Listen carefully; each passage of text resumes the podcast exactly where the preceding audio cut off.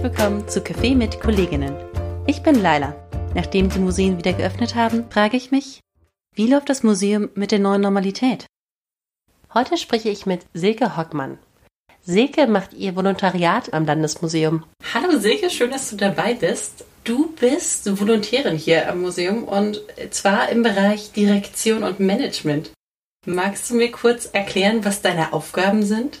Ja, hallo, auch von mir. Ja, die Volontärin im Bereich Direktion und Management ist natürlich etwas, was jetzt vielleicht einen verwundert, dass man das macht. Das gab es hier am Haus auch erst das zweite Mal.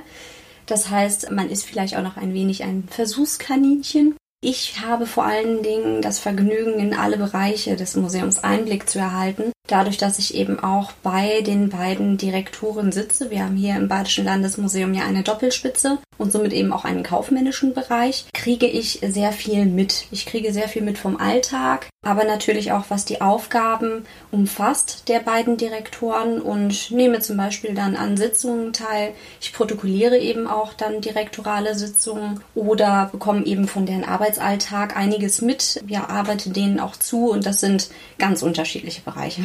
Du hast mir gerade eben schon verraten, dass die Stelle so ausgeschrieben war. Du hast dich also auch direkt darauf beworben, im Direktorat ja, mitzuarbeiten. genau. ähm, ich bin super neugierig. Was ist dein Hintergrund? Also was hast du studiert? Und was ist denn so für dich dein idealer nächster Schritt? Hm, ja, ähm, ich bin eigentlich klassische Archäologin primär. Ich habe also in klassischer Archäologie meine Masterarbeit gemacht, habe aber auch im Bachelor äh, Ur- und frühgeschichtliche Archäologie, Archäologie des Mittelalters und eben auch Kunstgeschichte studiert. Also habe eigentlich eine recht breite kunsthistorische Ausbildung und ja, direkt nach meinem ähm, Abschluss habe ich dann auch noch weiterhin gearbeitet im Archäologischen Museum in Münster, in dem ich eben auch schon viele, viele Jahre als ständische Hilfskraft gearbeitet habe und dann im Anschluss eben als wissenschaftliche Hilfskraft, hatte also schon einen musealen Background und habe mich dann eben hier beworben, ähm, was dann glücklicherweise auch geklappt hat und das hat mich wirklich sehr gefreut. Ich komme eigentlich aus Norddeutschland und konnte endlich mal in den warmen Süden ziehen, was auch wirklich schön ist, denn hier regnet es nicht so häufig.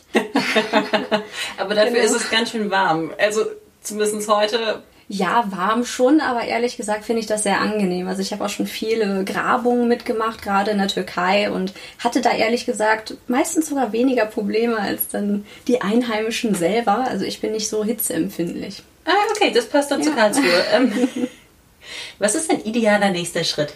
Ja, also mein idealer nächster Schritt wäre eigentlich jetzt die, die Promotion, muss man ganz klar sagen. Also ich möchte auf jeden Fall im Museumswesen bleiben. Ich habe ja eben auch schon viele Jahre letztendlich mitgearbeitet im Museum und jetzt bin ich wieder in einem Museum und es macht mir sehr viel Spaß. Also ich möchte auf lange Frist im Museum bleiben. Nur braucht man häufig eben eine Promotion. Zum Beispiel um Drittmittel einzuwerben, ist eine Promotion durchaus hilfreich weswegen ich sehr gerne da jetzt meinen nächsten Schritt gehen möchte. Wie genau das aussieht, ist allerdings noch nicht ganz klar. Mhm. Okay. Das hier ist die zweite Staffel vom Podcast. Es gibt eine erste Staffel. Und mich treibt in dieser Staffel die Frage um, wie ist es im Museum mit dieser neuen Realität, mit der neuen Normalität zu leben? Mhm. Wie hat sich deine Arbeit äh, mit der Schließung, aber vor allem auch wieder der Wiedereröffnung unter neuen Bedingungen verändert? Ja, also die, die Schließung kam recht plötzlich, beziehungsweise Herr Köhne wusste eigentlich schon, okay, das ist nur noch eine Frage der Zeit, bis wir schließen werden. Und dann gab es eben die Option, dass äh, viele von uns ins Homeoffice gehen konnten. Das habe ich auch größtenteils wahrgenommen, zumindest für eine Zeit lang, weil ich äh, an einem Katalog noch arbeiten durfte, der sozusagen ein Überbleibsel der abgesagten, der leider abgesagten Perser-Ausstellung war, die wir geplant hatten die ja leider nicht umgesetzt werden konnte, aber um auch ein, ein gutes Signal nach außen hinzubringen, dass wir natürlich weiterhin mit Iran zusammenarbeiten wollen, haben wir einen Katalog gestaltet, der dann nächstes Jahr beim Philipp von Zabern Verlag erscheinen wird. Und der greift eben einige Themen nochmal auf und ich habe Katalogtexte geschrieben und hatte allerdings das große Problem, dass natürlich auch die Bibliotheken geschlossen waren und ich zu zwei Artikeln dann ja nicht ganz so gut recherchieren konnte, wie ich es normalerweise machen würde. Und man hat dann eben viel auf ja Kollegen Rückgriff genommen, dass man gefragt hat, habt ihr da zufällig was? Kannst du mir irgendwas da scannen? Weil manche Bibliotheken in Nordrhein-Westfalen zum Beispiel noch nicht geschlossen hatten und dann konnte man da so ein bisschen agieren. Und genau als dann man wieder kommen konnte, war es eigentlich so, dass die Unsicherheit schon weitestgehend genommen war. Man konnte hier eigentlich sehr gut wieder arbeiten und hatte eigentlich auch nicht unbedingt das Gefühl, dass jetzt wirklich viel passiert ist. Allerdings muss man dazu sagen, dass ich im Direktionsgebäude arbeite und nicht im Schloss. Also ich bin nicht in, direkten Ausstellungsräumen tätig, sondern eben in der Verwaltung, was dann ähm, ja auch ganz andere Konsequenzen hatte natürlich. Also im Schloss selbst war es dann ja sehr schwierig. Man hat natürlich die ganzen Hygienekonzepte erstmal umsetzen müssen. Man hat ein wunderbares, wie ich finde, Leitsystem entwickelt. Man hat ein, ein Programm entwickelt, wo wir zum Beispiel auch unsere aktuell noch geschlossene Ausstellung Humanimal, das Tier und Wir, die Volontariatsausstellung, trotzdem zeigen können, weil die nämlich im Rundgang nicht enthalten ist, indem wir Cicerone-Programme haben. Und das ist eben auch für alle anderen derzeit noch geschlossenen Abteilungen dann der Fall. Und so. Kannst du ganz ja. kurz sagen, was Cicerone-Programme sind? Ja, ähm, ein, ein schönes Kunstwort. Ich kannte es vorher auch nicht. Es geht eigentlich darum, dass man ähm, mit einer sehr kleinen Gruppe eine sehr individuelle Führung macht und Ansprechpartner ist für diese Leute, direkt mit denen ja ins Gespräch kommt und die durch die Ausstellung führt, aber vor allen Dingen auch auf diese eingeht. Okay, also so ein Kleingruppenprogramm, Genau. Ja, das bringt mich fast zu meiner nächsten Frage. Und zwar ähm, gibt es Teile von der neuen Realität, die du in deinem Alltag schätzt? Ja, ich schätze es auf jeden Fall, dass die Natur aufgeblüht ist. Das ist mir sehr positiv aufgefallen, sowohl im Zoologischen Stadtgarten, wo ich gerne mal spazieren gehe in meiner Freizeit, als auch hier nebenan im Schlosspark.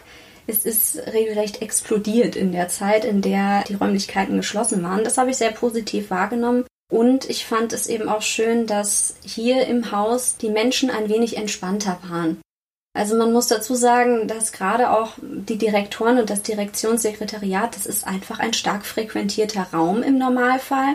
Permanent äh, sind da Treffen, ähm, es sind das Telefon klingelt, viele, viele E-Mails treffen ein, man muss permanent reagieren. Und das ist deutlich ruhiger geworden. Also es, es trat auch mal eine, eine Erholungspause ein. Und ich glaube, das hat diesem Haus ehrlich gesagt in diesem Bezug auch sehr gut getan, weil wir letztes Jahr ein sehr anstrengendes Jahr hatten mit dem ja, Landesmuseum, was 100 Jahre alt geworden ist, also das Festjahr, das Jubiläumsjahr und das hat ziemlich viele Kräfte auch gefordert und so hatten wir eine kleine Zwangspause, in der es zumindest etwas ruhiger mal ablief.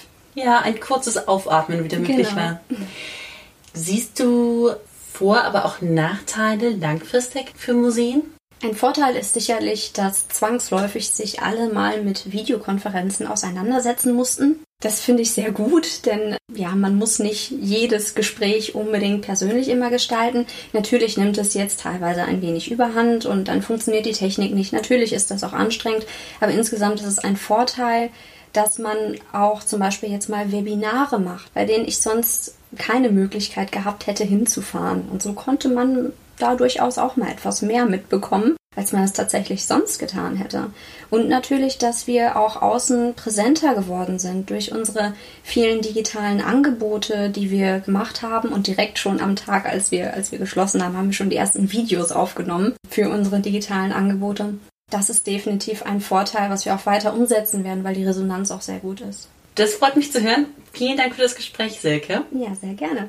Danke fürs Zuhören. Nächste Woche frage ich weiter nach dem Museumsleben in der neuen Normalität. Wir freuen uns, wenn ihr uns besucht. Digital unter landesmuseum.de slash digital oder analog im Karlsruher Schloss. Ansonsten freue ich mich auch, wenn ihr hier wieder mit dabei seid. Abonniert einfach den Podcast. Bis zum nächsten Mal.